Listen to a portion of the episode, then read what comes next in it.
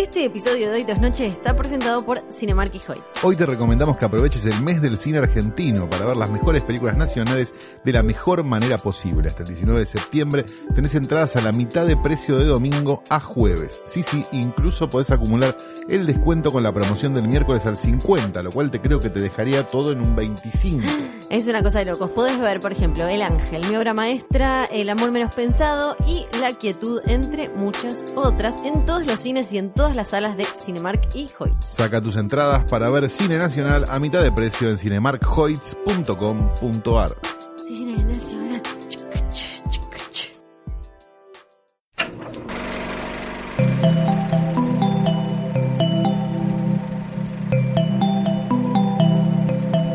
Estás escuchando Posta, Radio del Futuro.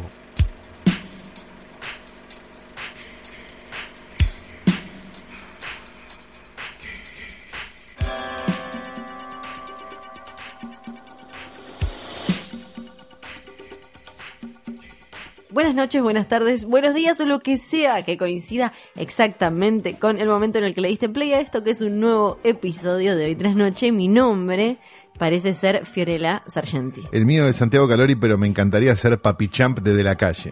Sí, Sí, un ¿no? beso Para cantar el Short. Le mandamos un beso grande desde acá. Claro que sí. Sí. Eh, quiero, hola. Ahora, esto es. Ahí es está, listo, está- se desinfló todo. Claro, este es un capítulo de Hoy Sí. Tras Noche. No Donde hubo. Flor viene de comer mucho. Sí, no, la semana pasada no hubo. No. Ahora hemos regresado. Sí, volvimos para todos los que estaban preocupados, ¿no? Y nos estaban diciendo como si nos estuvieran pagando el sueldo que no habíamos hecho capítulos. Sí, no hicimos capítulos, chicos. Pero ahora Se volvimos. complicó. Yo tengo mucho sueño porque comí mucha comida. Hay que decirle todo a la Sí, gente. todo, no, no hay que guardarse nada. no, Flor. hay que contar todo. Entonces, Flor está muy empilchada porque Sí. viene de comer. sí, salí con, con mi señora madre. y Cuando Claro. uno va a almorzar con mamá, se tiene Uno que- se viste bien. Claro, Claro, se viste mejor. Pero A diferencia del jogging y las pantuflas que trae otros días de grabación. sí. pero tengo mucho sueño. Entonces, vamos a hacer todo para que el episodio de hoy eh, no, no sea una gran siesta de flor. Claro. Así que podemos arrancar porque eh, una de las cosas que hice para las que me esforcé y me tuve que sacar el vestido, fue como un momento Qué asco, incómodo, Flor, no raro, cuentes me eso. puse una bata, qué sé yo, traje este escritorio. Sí, correcto. Trajiste este escritorio y no lo trajiste al pedo porque arriba del mismo Menos mal. está Daniel Tiner con su camarita de televisión y la camperita de corderito mirando con cara de hoy fajo una mina. Está también Audrey Hepburn sin perspectiva de género y Audrey Hepburn con perspectiva de género dibujada, ¿no? Porque había que dibujar la perspectiva de género en aquella época. Está el querido logo de hoy tras noche bordado y tenemos la foto de un actor nacido en San Luis en 1926 y muerto en la ciudad de Buenos Aires el 8 de mayo de 1992 dicen a los 65 años aproximadamente, dice su entrada de Wikipedia, porque bueno, Aproximadamente. tampoco tendrían la fecha de nacimiento para hacerla, que era el querido Romualdo Quiroga. Romualdo Quiroga quizás lo conozcan por papeles en este series de televisión, como por ejemplo El padre de Palmiro Caballasca en Señorita Maestra. Ah, Una- claro, no, Un sí. clásico total. Este, quizás lo- lo- los, que, los que son más afectos al thriller directo a video lo recuerden por estar en dos de las tres películas de la trilogía de, Gi- de Girardi, que son Un ladrón, un violador y dos mujeres, Sí. y El caso Laura.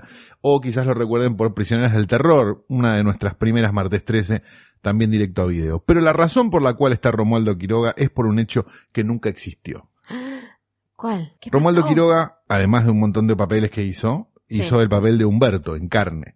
Ajá. El hombre que sometía a sus más bajos Ah. instintos a Isabel dentro Sí. del frigorífico Sí. en el que ella trabajaba. Su nombre, de- el nombre del personaje de Isabel era Delicia. Delicia. Bien.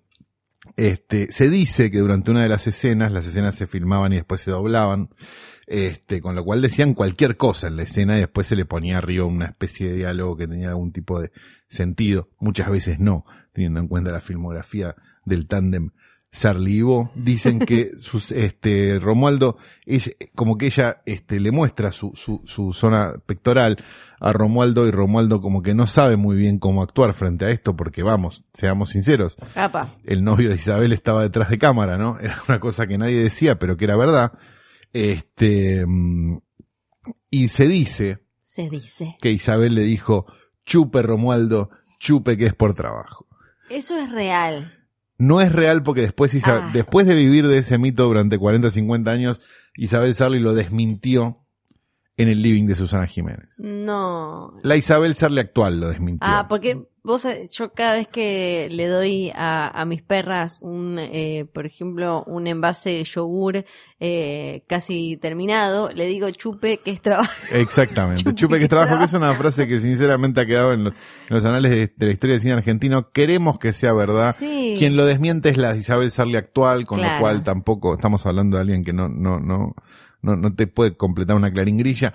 Así que decidimos desde acá, decidimos desde acá que sea verdad o no, el querido Romualdo Quiroga, un hombre que chupó por trabajo, está en el portarretratos de hoy tras noche.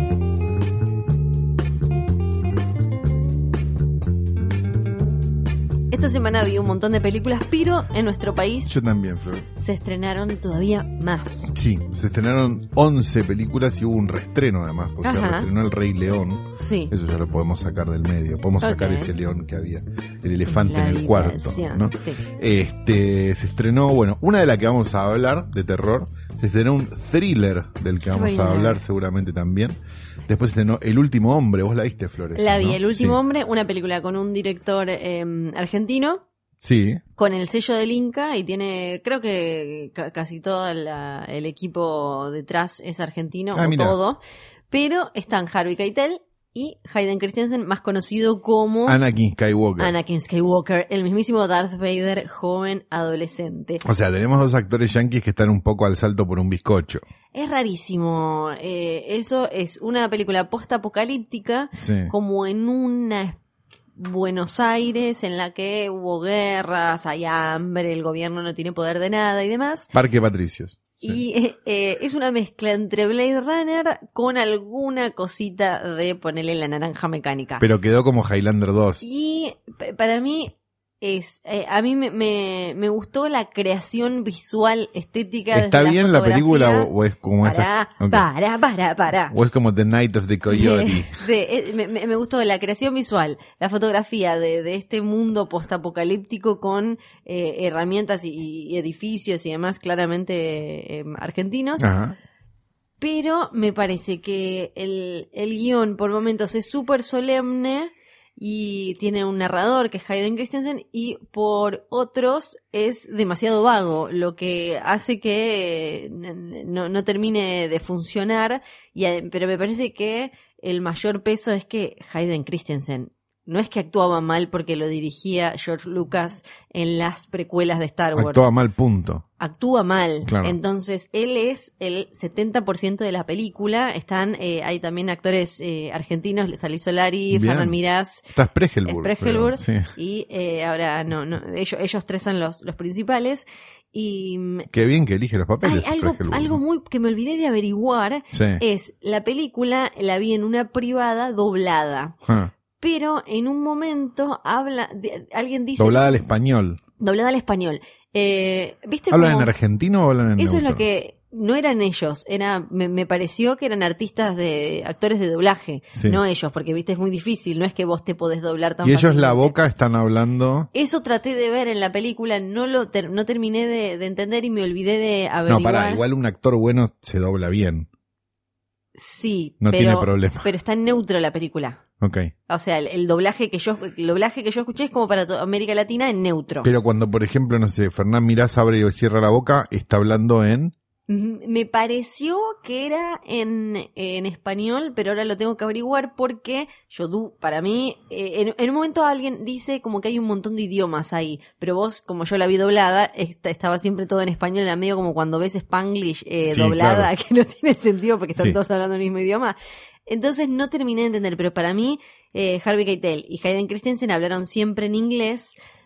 No sé si los otros le hablaban en español, me olvidé de averiguar, pero eso es muy loco. Hayden también. Christensen y, y Calvia Ketel estuvieron en Buenos Aires filmando esta película. Estuvieron en Buenos Ah, ni Aires. me enteré, no nos enteramos, no hubo ningún escándalo. No, pero viste que también estuvo, no sé, Oscar Isaac Sí. acá y, y tampoco es que se hace mucho quilombo. No dan nota, no dan nada y se van. Claro, Eh, no sí. estuvo tipo Joana González diciendo estuve con Harvey Keitel, no. No, me parece que me parece que no. Pero sí, por lo que entiendo, estuvieron acá. Es súper ambiciosa, está bueno que se hagan eh, este tipo de películas, pero me, me parece que el, el ¿Esto guion es guita nuestra?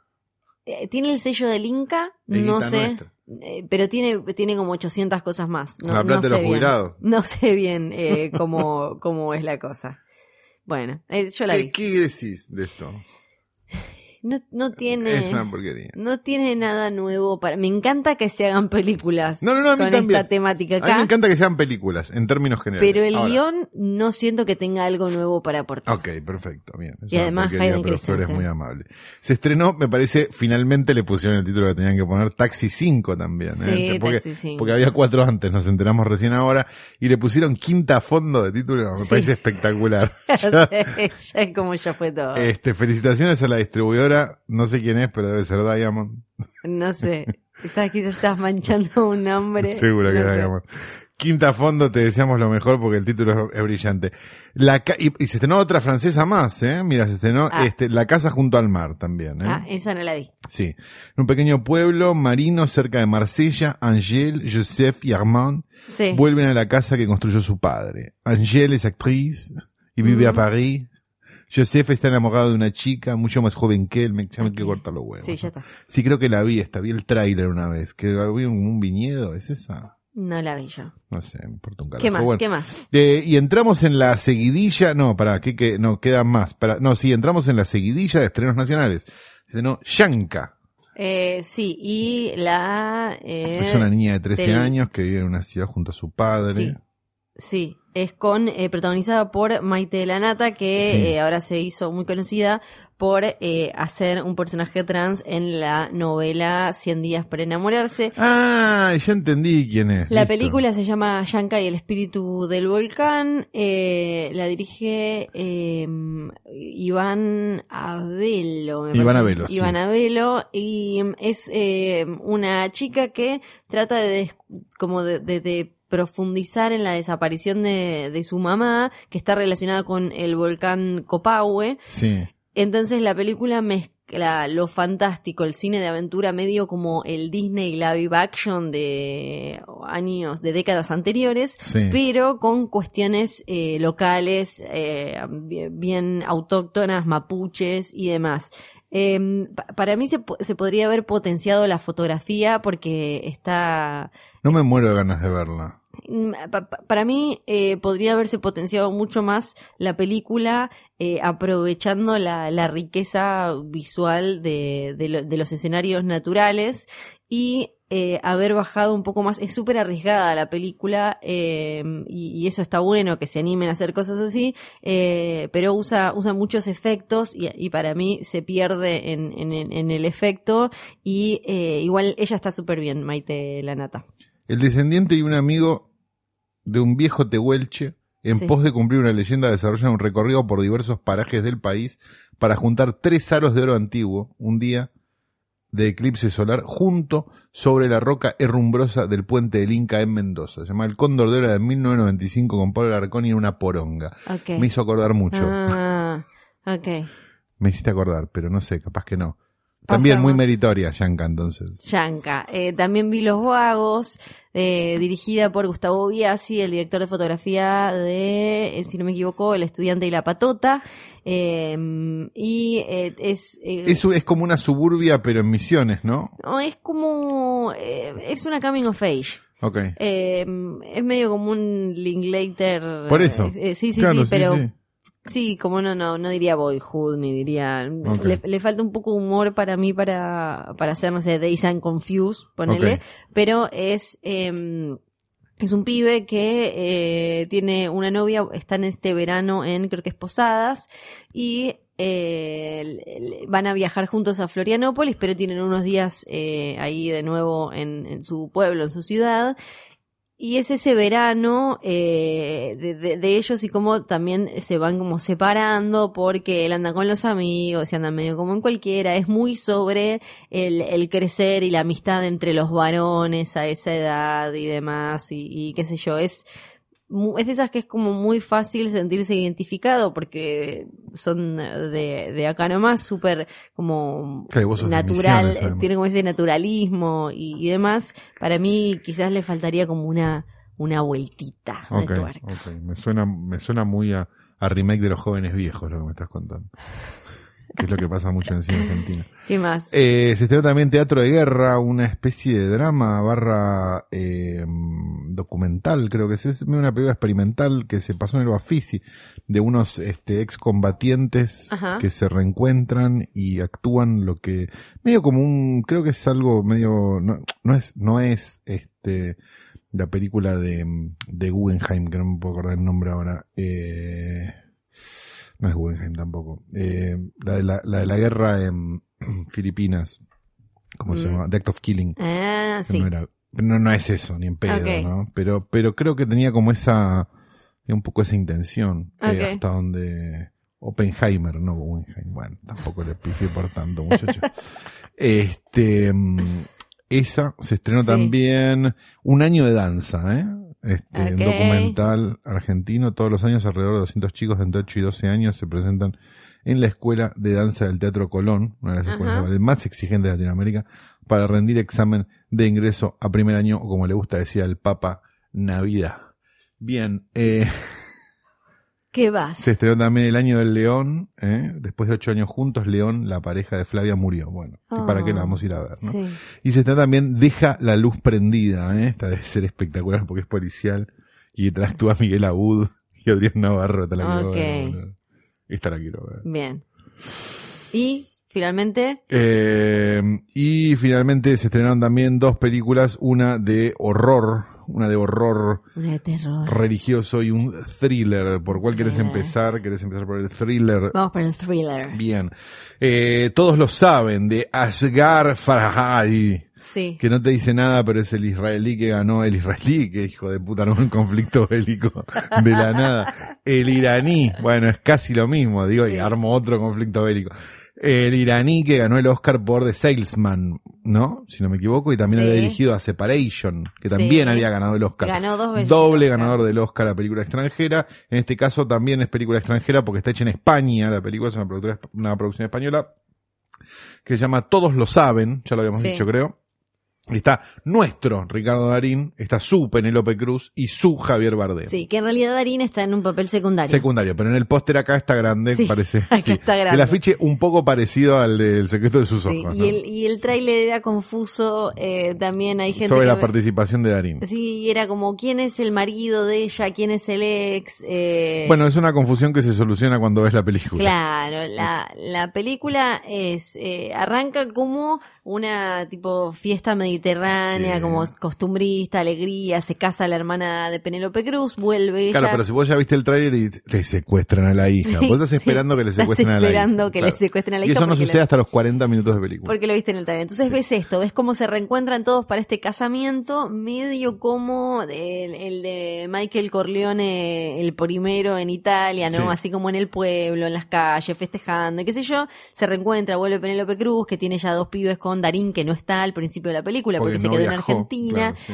Bardem es el ex de ella, que Sí, va con otra sale mujer. con otra mujer, sí. Sí, y ahí están todos. Pero en hay buena fiesta. onda. Buena onda. Vos lo que ves es como que es una familia extendida, grande, está con amigos, qué sé yo, hasta que en un momento se corta la luz y alguien secuestra a la hija de Darín y Penélope Cruz. Claro, que es a los 40 minutos de película. Y a partir de ahí empiezan a aparecer como las grietas entre este, no solo en la familia, sino en el grupo extendido y en todo el pueblo, como viejos rencores, amores, desamores, envidias y todo eso. Y sospechas de que quizás sea algo interno, no Sí. sea algo interno y demás.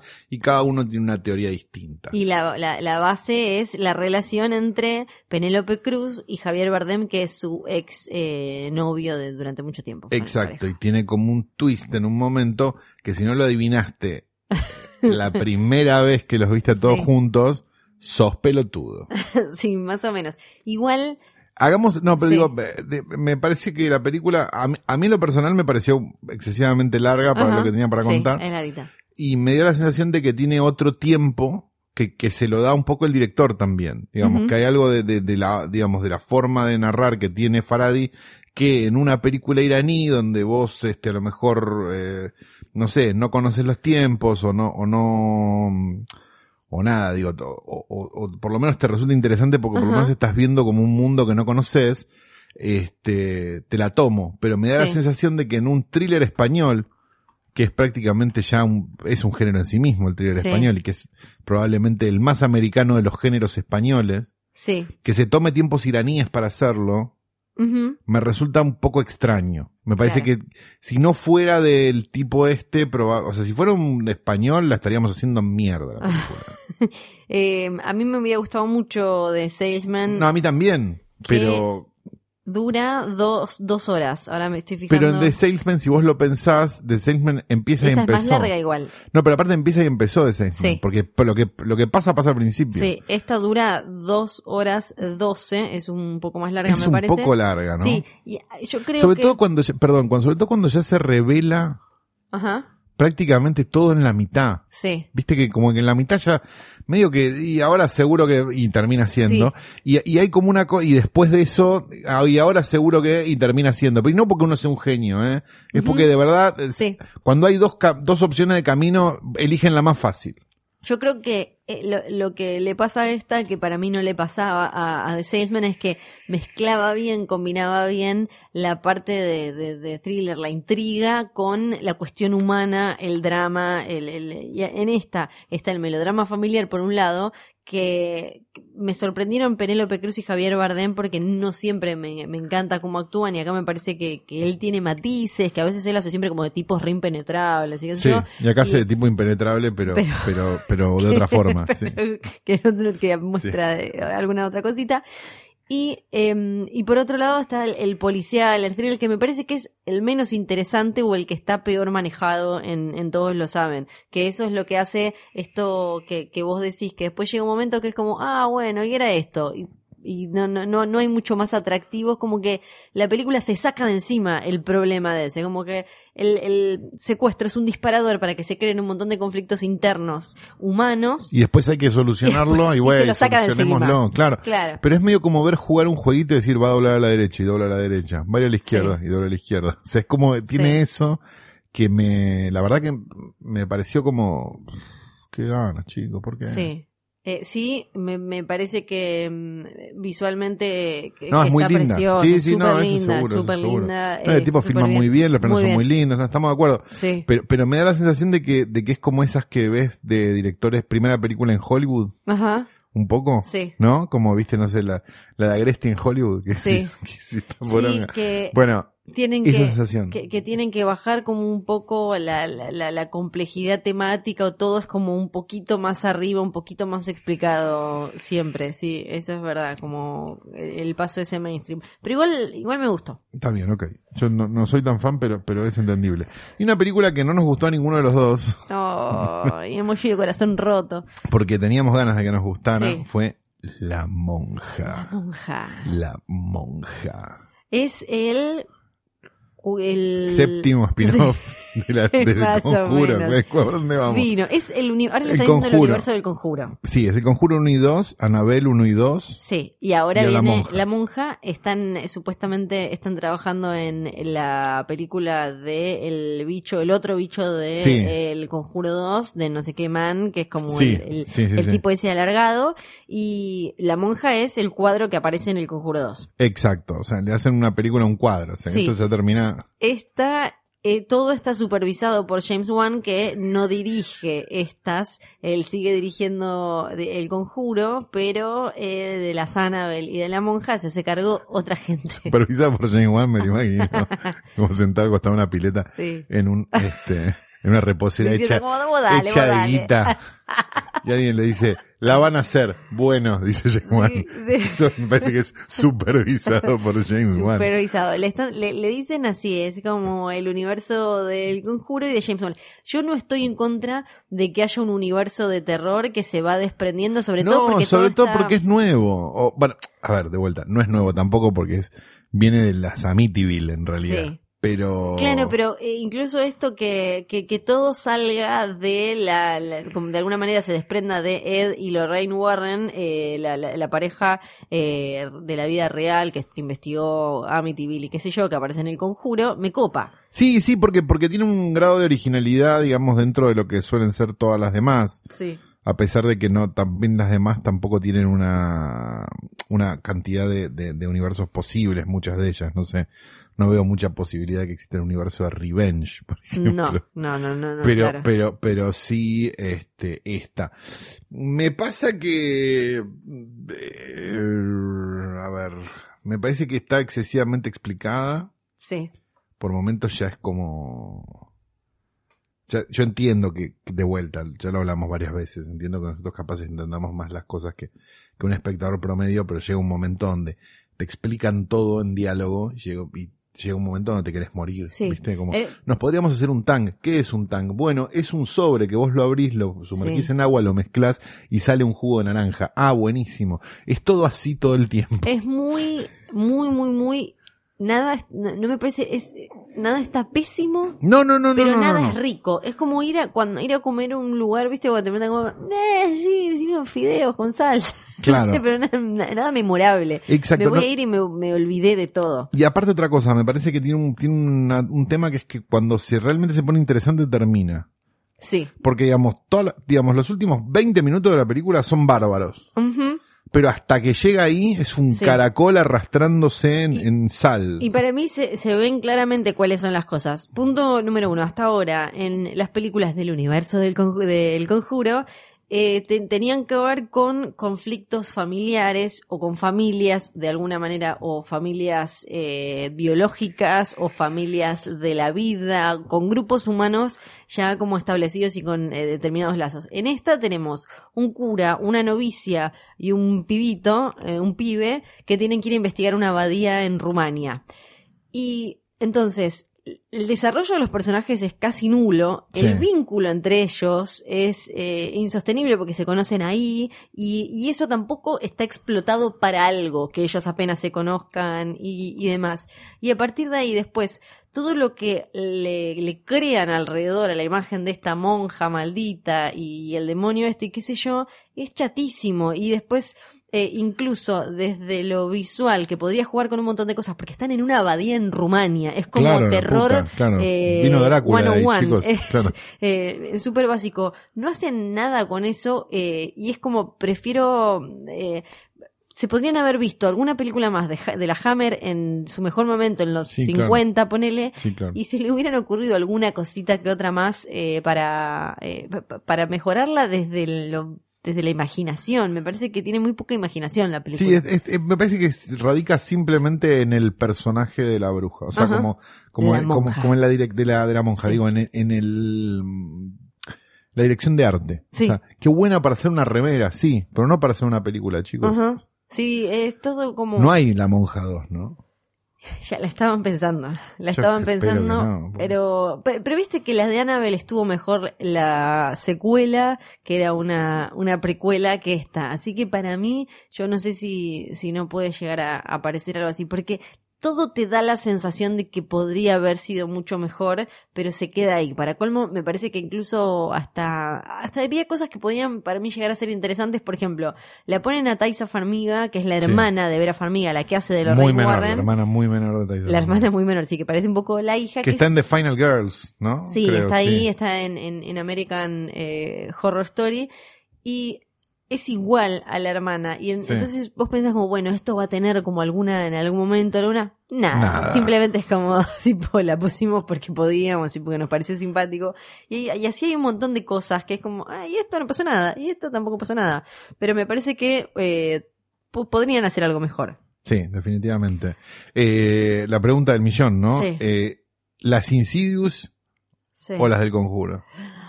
Insidious. Ah, Perdón. yo estoy con el conjuro todavía, perdón. A mí, a mí Pero me gusta Insidious- mucho Amityville, entonces Claro. yo desde ahí. A mí me gusta mucho. Pero es un Boca River a esta altura. Un poco, ¿no? Sí. Bueno, Sobre todo porque se te mezclan. sí, sí, No sí, como, este era el de, Mi no, Ouija era del conjuro, era de Insidious. Estuve toda la tarde ¿dónde pensando en. Y después me acordé, no, no, es Insidious. no, el Ouija está sola. Pero es de los productores de... No sé. Creo que sí. Por, por lo menos la habían vendido como de los productores Ah, bueno, pero puede ser uno, ¿viste? Como este, Claro, sí, sí. como Es uno que puso guita. Uno que puso guita, pero el universo de Insidious está separado solo y tiene cuatro películas. Exacto. Y Lo cual, entonces nos, está la señora, eh, la señora rubia. lo cual nos lleva a hablar de horror religioso, que de eso queríamos hablar un poco. El horror religioso no es cuando un cura agarra un pibito de cuatro años, también es horror religioso, sino el horror religioso de las películas, en general. Este, que hay un montón, ¿no? Digamos, en general tienen una visión muy cristiana de, de- Sí. de- del bien y una visión muy, este, no cristiana del mal. Hay algo muy simpático que hace el cine de terror que es poner gente como el señor Santiago Calori, por ejemplo, a ver un- una persona que consume el metal más extremo, más oscuro, más nórdico, bla, blue, remera negra, Sí, muerte, satán, qué sé yo, a ver películas en las que la gente se salva por tirar agua con una crucecita.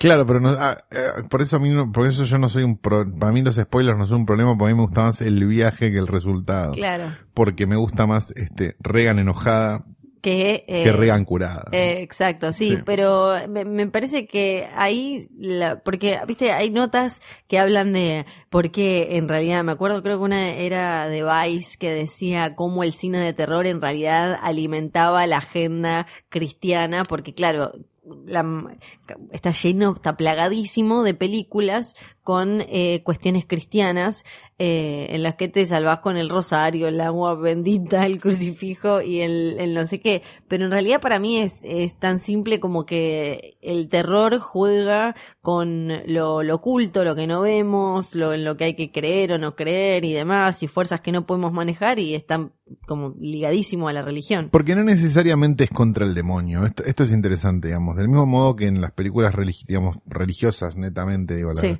No sé, los diez mandamientos, no ves a Dios. Claro, En las películas de terror no ves al diablo. no, Lo que sí ves es alguien poseído quizás, o ves a una, a algún tipo de entidad maligna que está acá por alguna razón, un alma en pena. O sea, misterios que en realidad no son del todo, o diría, no son para nada cristianos Ajá. en general, digamos. Y, Sí. y en general lo que ves es a una familia desesperada que a la cual se le, se le encuentra este problema y aparece alguna figura salvadora que a veces es un cura y a veces no, porque digo, el caso de, no sé, este, para, para, para hablar, rap- digamos, rápido, no sé, en las Amityville, sí, no hay cosas, los curas vienen y no, che, no se soluciona acá con los curas, vamos a tener que llamar a alguien más. sí. Entonces, digo, aparecen como estos cazafantasmas que son los, los Warren, digamos. Entonces, hay, hay, hay algo, me parece, en, en, en la cuestión de, de, del terror religioso, digamos, que, que, que es bastante cristiano en su, en su forma, pero me parece que es cristiano en su forma porque conocemos los elementos.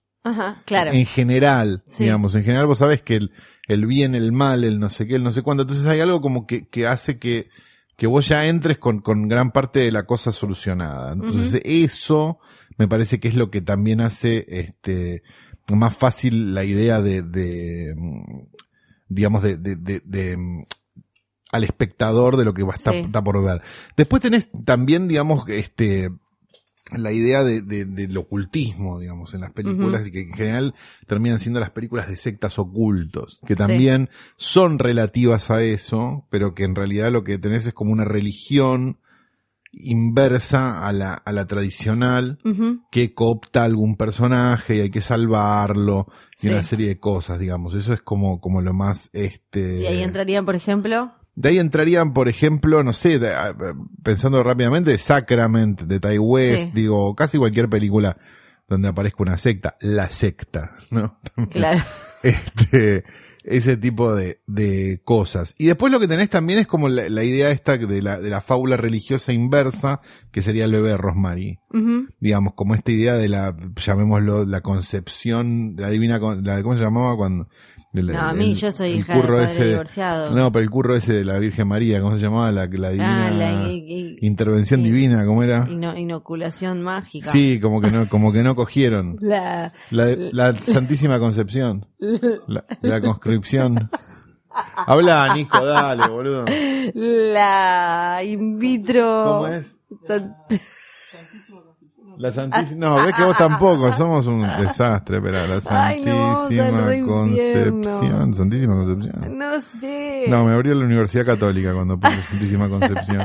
Eh, la intervención divina, Sí. la di- intervención La- divina, estamos, estamos estamos, googleando para ¿eh? ustedes, ¿eh? Intervención divina. Sí. Inmaculada Concepción. Inmaculada Concepción, porque acá nadie le tocó la concha a nadie. Bien, el punto es que pasa, pero al revés, ¿no? Sí. Digo, no sé, este, desde el bebé Rosmaría hasta el ente, ¿no? Digo, Claro. como ese tipo de cosas que, que donde Hereditaria. Hereditaria, claro.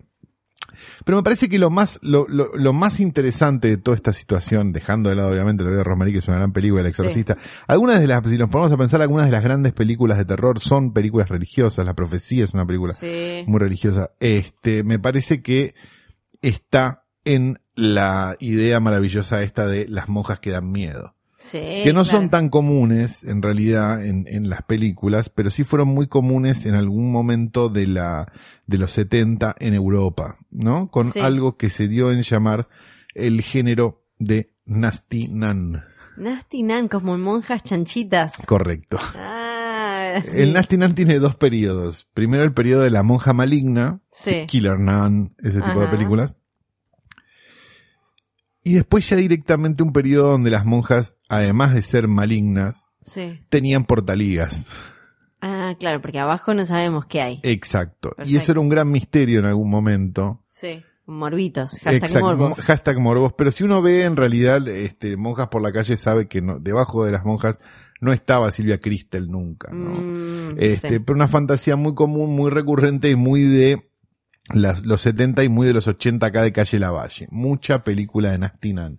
Si tienen ganas de explorar el género, les recomiendo ampliamente que busquen una, filmografía de Nasty Nan. Hay mo- montones de películas para dar vueltas. Este, les diría que empiecen por Killer Nan, que es maravillosa, y a partir de ahí, em- este, in- in- in- inicien un derrotero en el cine italiano del peor probablemente y de lo más, más bajo de la este, escala humana después de las películas de campos de concentración. Bueno, la monja para mí sería más interesante si se animara a explotar el horror que ya es, porque es un convento, son monjas de clausura. Que, Claro. haya, que haya mujeres en el año 53, creo que pasa la película, eh, metidas en una abadía en el medio de la montaña que no hablan con gente. Eso ya me parece como algo terrorífico. qué pasa ahora, explotar. ¿no? Claro, por eso digo como, jueguen con eso, no con que viene el demonio, no sé qué. no, ¿Por con qué eso, no, con eso jugaba Jesús Franco y las hacía hacer otro tipo de actividades. Claro, y eso era claro, lo maravilloso cosa.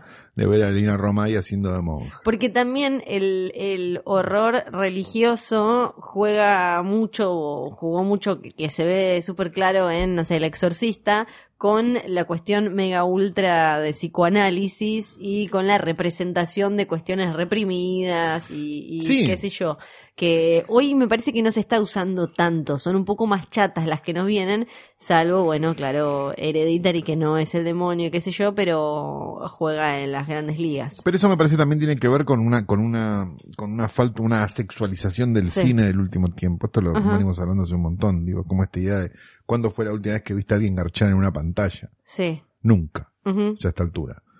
Este, y son películas para 16, ¿no? Digo, Sí. pero no, no pasa nada, ¿viste? Que es como, es, es muy llamativo. Es Sí. muy, muy llamativo. Sí, sí. Pero bueno, este, nada, una mala semana de estrenos, amigos. Puede Ah. pasar, No tanto, ¿eh? puede pasar.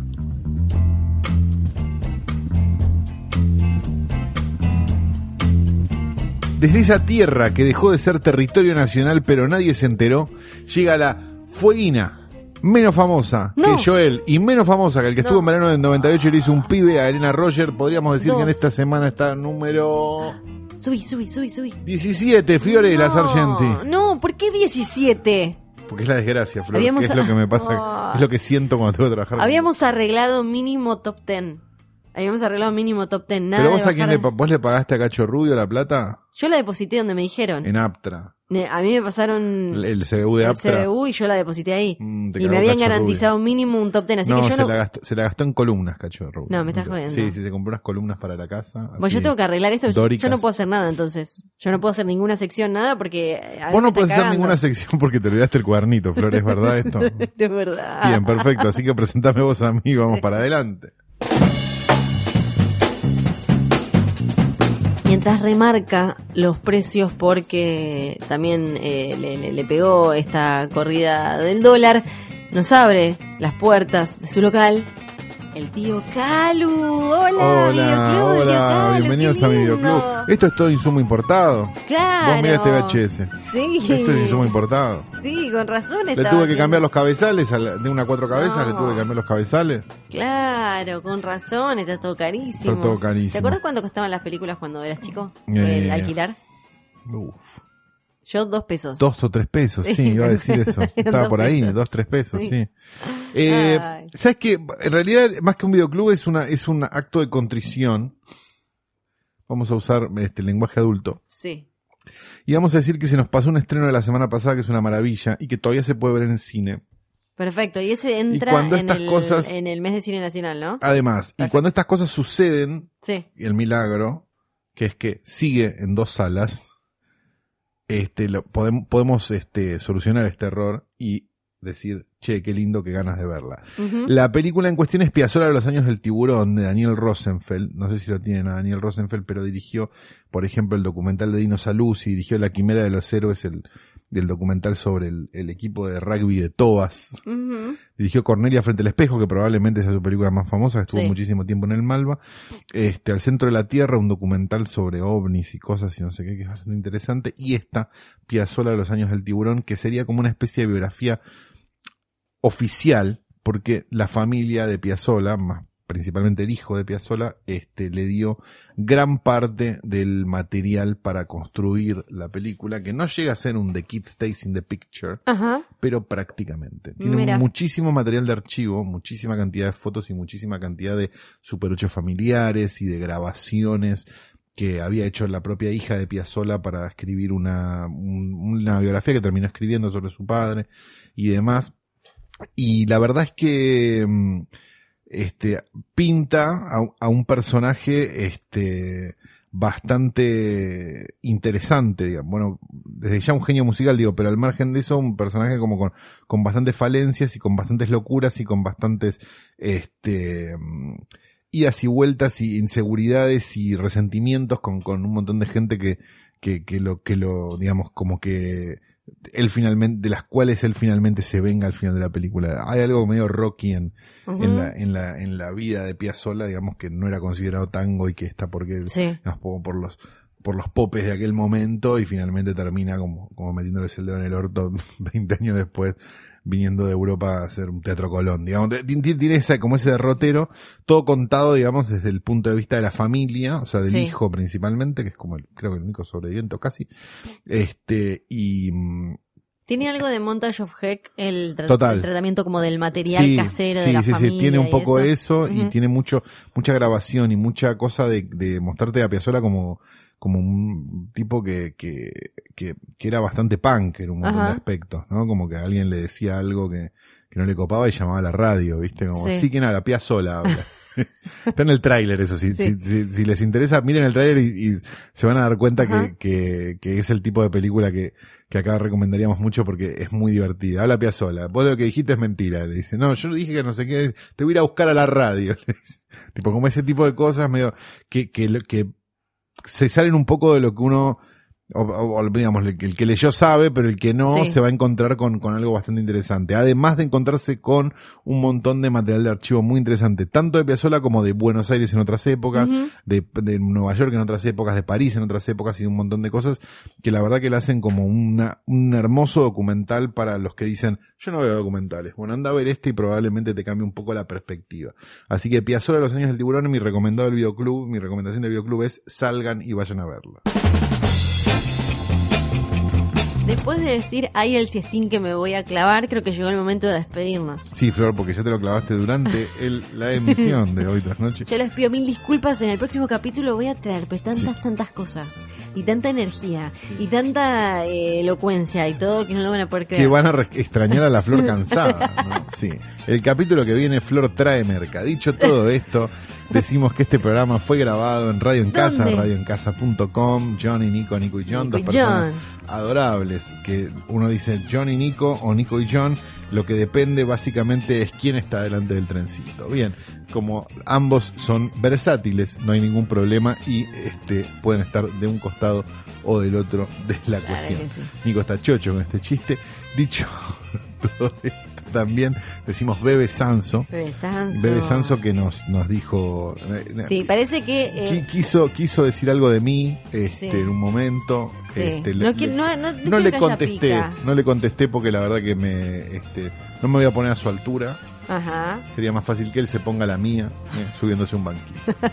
Dicho, vamos a hacer cosas de Queen con Sí. ellos en algún momento. Sí, Estamos claro que sí. en las tratativas. Ya, hablé con Alessi, que este, es nuestro juez de paz, ¿no? Pues Sí. yo con Bebe no hablo porque, bueno, está todo mal. No, ya hay temas legales directamente. Este, así que este, decidimos, bueno, tratar todo por- medio de Alessi, que es una Sí. persona que, que ha, ha fumado la pipa de la paz y otras pipas también. Bien, eh, dicho todo esto, también les decimos que el post offline es una realidad. Fue una es realidad. una realidad. Mejor dicho, porque ¿No? fue el jueves pasado. No. Sí, no se nos avisó, Sí. este, y, pero parece que hubo figuras de renombre, ¿eh? realmente gente ¿Cómo quién, por ejemplo? muy arriba. Pues yo no me enteré nada. Parece que no nos invitó porque, porque le damos un poco de vergüenza, entonces y quería como que hubiera famosos para apreciarlo un poco más, ¿viste? Ah, claro. Así que estuvo Osvaldo Sabatini, Sí. estuvo Orlando Netti, bueno, hubo, hubo, hubo, este, figuras, ¿no? Y nosotros quedamos Bueno, medio, medio al margen. nos pueden mandar fotos los oyentes de No, no, nos mandaron, nos mandaron, por eso estábamos Ay, eso este, muy tristes sí, de Ni no, eso no haber podido Bueno. participar. Pero bueno, este algún día pasará, ¿no? Sí, Este, algún día llegaremos. algún día llegaremos a la, a la vidriera de caras y podremos ser parte del post offline. Aquellos que estén en contra de esto que haya pasado, que haya pasado, que nos hayan hecho esto a nosotros, Sí, le pueden escribir a arroba Luciano Banchiro y usar todo el lenguaje adulto que quieran. Todo. Todo, ¿eh? Todo, no te guardes nada. Es más, arroba Luciano Banchero en Instagram, mandale fotos de pija. Mandale Sí. fotos de pija por DM. ¿eh? Sí, todo eso. También. Todo eso. Ahora sí, entonces nos despedimos hacia. hacia Hacia el- Hacia la la, siesta de Flor. allá. Mi nombre es María Aurelia Bisuti. Yo soy Fiorella Sargenti.